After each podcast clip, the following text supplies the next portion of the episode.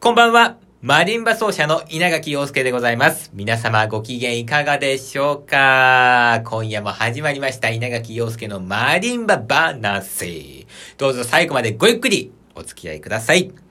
えー、まあ私今日はですね、101歳の曽祖母が入居しております老人施設に行ってまいりましてね。あの少し前も話したかもしれないんでございますけどね、この時期になるとあの、1ヶ月で1回ね、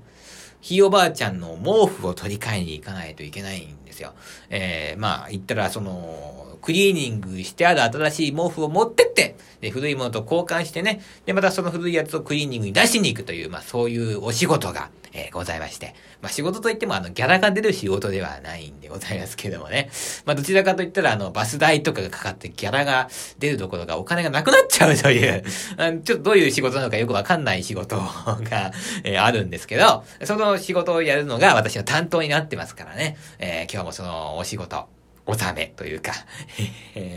どんな仕事納めなんだって感じですよね。お金がなくなる仕事納め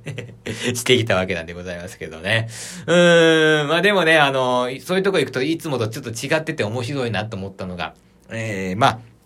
言ったらその老人施設といってもね、いろんな、まあ複合的な、まあ施設なんですよ。まあ入居できるものあれば、えーまあ日帰りでというか、えーまあデイサービス的なものもあって、えーそしてあと、何ですか、リハビリとか、もう、あと普通に病院ですよね。もう、だからまあ言ったら、でっかい病院の中の一部が老人施設みたいな、そういうとこなんで、もう、いつも行くとですね、いろんな人がいて、こう、わーって感じになってんだけど、今日はね、もうすごかったね。あのーもう、何ですか、えー、病院は休日診療だけだし、事務所は閉まってるしね。それで、もうリハビリとか、あの、デイサービスはお休みって感じで、シーンとしてまして、あー、年末なんだなーっていうのをね、感じて、まあ、帰ってきたわけなんですけども。あのね、今日はね、101歳のおばあちゃんに会ったんですよ。おばあちゃんじゃない、ひいおばあちゃんに会ったんですよ。どういうことかっていうと、まあ今ちょっとコロナがまた流行り始めてるので、えーオンライン面会というのしかできないんですけども、まあ実はあの、うちの曽祖母がですね、え2週間ぐらい前にね、誤嚥性肺炎というのになりまして、で、まあ1週間ぐらいね、ご飯が食べられなかったということなんですよ。ね、高熱が出ちゃってね。で、まあ、誤嚥性肺炎って、まあ、お年寄りが良くなる、まあ、病気でね、それが原因でお亡くなりになる方も、まあ、いらっしゃるのでね、これはちょっと101歳きついかな、なんていうことを考えながら、それで、まあ、えー、あのーまあ、お見取りみたいな、まあ、そういう人は、特別に、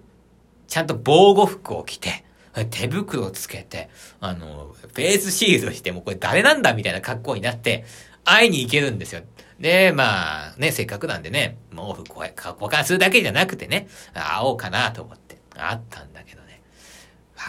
ちょっとびっくりしたのがね、顔色がさ、めちゃくちゃいいんですよ。それでちょっとまたブラックな人だからさ、あんまあ、の、もう話すとね、あははとか言って笑うしね。うんで、聞いたんですよ。まあご飯食べてんのかなと思って、ちょっと、あの、まあ、介護士さんに聞いたらね、なんかね、自分から食べたいっていうことで、えーベッドに寝たままなんですよ。寝てるんだけど、ちゃんと口を開けて食べてるという。いや、感心しましたね。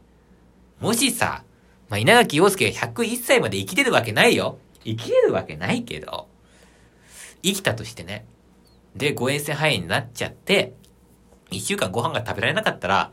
いや、もういいかなーって思いますよね。このまま食べずに、別にもういいよ、もう食べなくてって。絶対私だったら思うよ。うん、25歳でもね、もういいかなとか、ダメだダメだ。えー、ね。だからさ、いや、すごいよね。101歳になってもまだまだ私は生きていたいですよっていう、その主張がね、素晴らしいなって思いましたね。あやっぱこう生きるっていうのは自分から行動するってことだと思うんですよ。こう自分から行動していかないとですね、生きていくことができないっていう。それをね、101歳のきいおばあちゃんから改めて学んだ、えー、そんな気がしますね。あと、まあ、あれですよ。うん、今日はね、あのー、まあ、こう手袋とかしてんだけど握手したんですよ。コロナになってから握手とか全然できなかったんで、3年以上ね。はい、やっぱこう、101歳に触れ合うってなんかちょっと感動するね。えー、素敵なことですよ。えー、そういうおばあちゃんが身近にいてね、生きるっていうのはこういうことだよってのを教えてくれるっていう。えー、命がある限りは意地でも生きていくぜみたいな。あそんなことをですね、いつも見せてくれるおばあちゃんにはありがとうと言ってあげたいなと思います。えー、とってもいい年末を過ごすことができました。さて、えー、そんなわけでね、稲垣陽介頑張っていかないといけないんでございまして、あのー、こちらのラジオではですね、アンプで100曲演奏できるレパートリーを作っていこうということでね、現段階でアンプで演奏できる曲を1曲1曲紹介しているということでね、今日が12曲目になります。今までですね、11曲、まあ、紹介した中ではですね、まあ、マリンバの曲なんで、まあ、タイトルがわからない、まあ、知らない曲っていうのが多かったと思うんですけど、今日は皆さんが知っている、おもちゃのチャチャチャという曲について、紹介も何もないだろうって話なんですけども、お話ししてみたいと思います。えー、この曲はですね、うーんと、まあ、あ今年の11月の教会のコンサート、12月の、まあ、老人、いや、老人施設じゃなかった、えー、育児施設のコンサートで演奏したんですよ。で、まあ、あの、このように本番のためにこしらえた曲の中で、実際本番やってみて、あ、これ、ちょっと、いけたなって曲に関しては、いくつかそのままこう、レパートリーとして定着させとく、アンプで弾けるようにししておくっていうのは大事なことだなと思いましてですね。えー、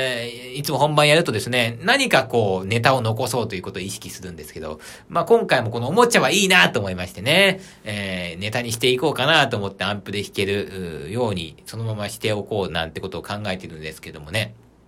ところでですね、このおもちゃのチャチャチャというのはですね、どんな曲なのかと。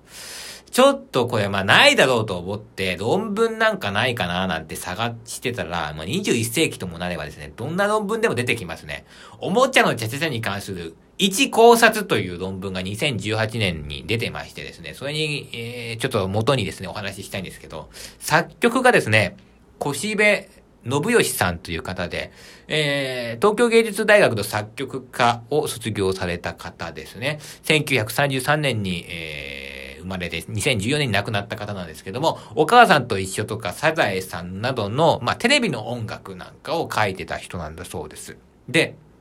この、チャチャチャっていうね、おもちゃのチャチャチャ。これはラテン音楽の要素。これを取り入れてるそうなんですね。で、まあラテン音楽を取り入れてるって、今ではね、当たり前というか、まあ、どんな音楽でもそういうのってあるじゃないですか。だから、まあ、今だったらそんなね、これ、あの、意識的に聴かないと、おもちゃのちゃちゃちゃがラテン音楽だなんて思わないんだけども、ええー、まあ、当時としては、かなり画期的なことだったみたいで、チャッチャッチャというのが、こう、日本で取り入れられた、えー、最初の例だったそうですね。で、このおもちゃのチャチャチャの、まあ、歴史なんですけども、1957年に、テレビの挿入歌として登場して、で、1963年に、日本レコード大賞、今日の話題にぴったりですね。日本レコード大賞、童謡賞っていうのを受賞してるんですよ。え、これ童謡賞って何なのかなと思って、これは個人的に調べたんですけども、なんかね、第1回から第15回まで、だからこれ現在はないんですけども、15回まで子供向けの童謡とかアニメソングとかに与えられる童謡賞っていうのがあったそうなんですね。それを63年に受賞してる。で、まあだから50年代から60年代っていうのに絶大な人気を誇ってたのがこのおもちゃのチャチャチャという曲なんだそうです。はーと思いました。そういえばね、この間教会に行った時ね、これを弾いたらね、あのね、子供だけじゃなくてね、結構5年、ご年配の方もいらっしゃったんだけどね、あの、年配の方がね、結構喜んでくださってね、そういうことだったのかなって、ちょっと、改めて感じました。それで、あの、この、まあ、えー、論文にちょっと書いてあったんですけど、ヒットの法則っていうのがあって、これが今とは違うと。今っていうのは、ヒットしたら、ポピュラー音楽っていうのは、まあ、発売と同時にこう人気がバーンと上がって、だけどその半年から1年ぐらいでトレンドっていうのがどんどんどんどん変わっていくのが現在のヒットの仕方なわけですよね。えー、でも、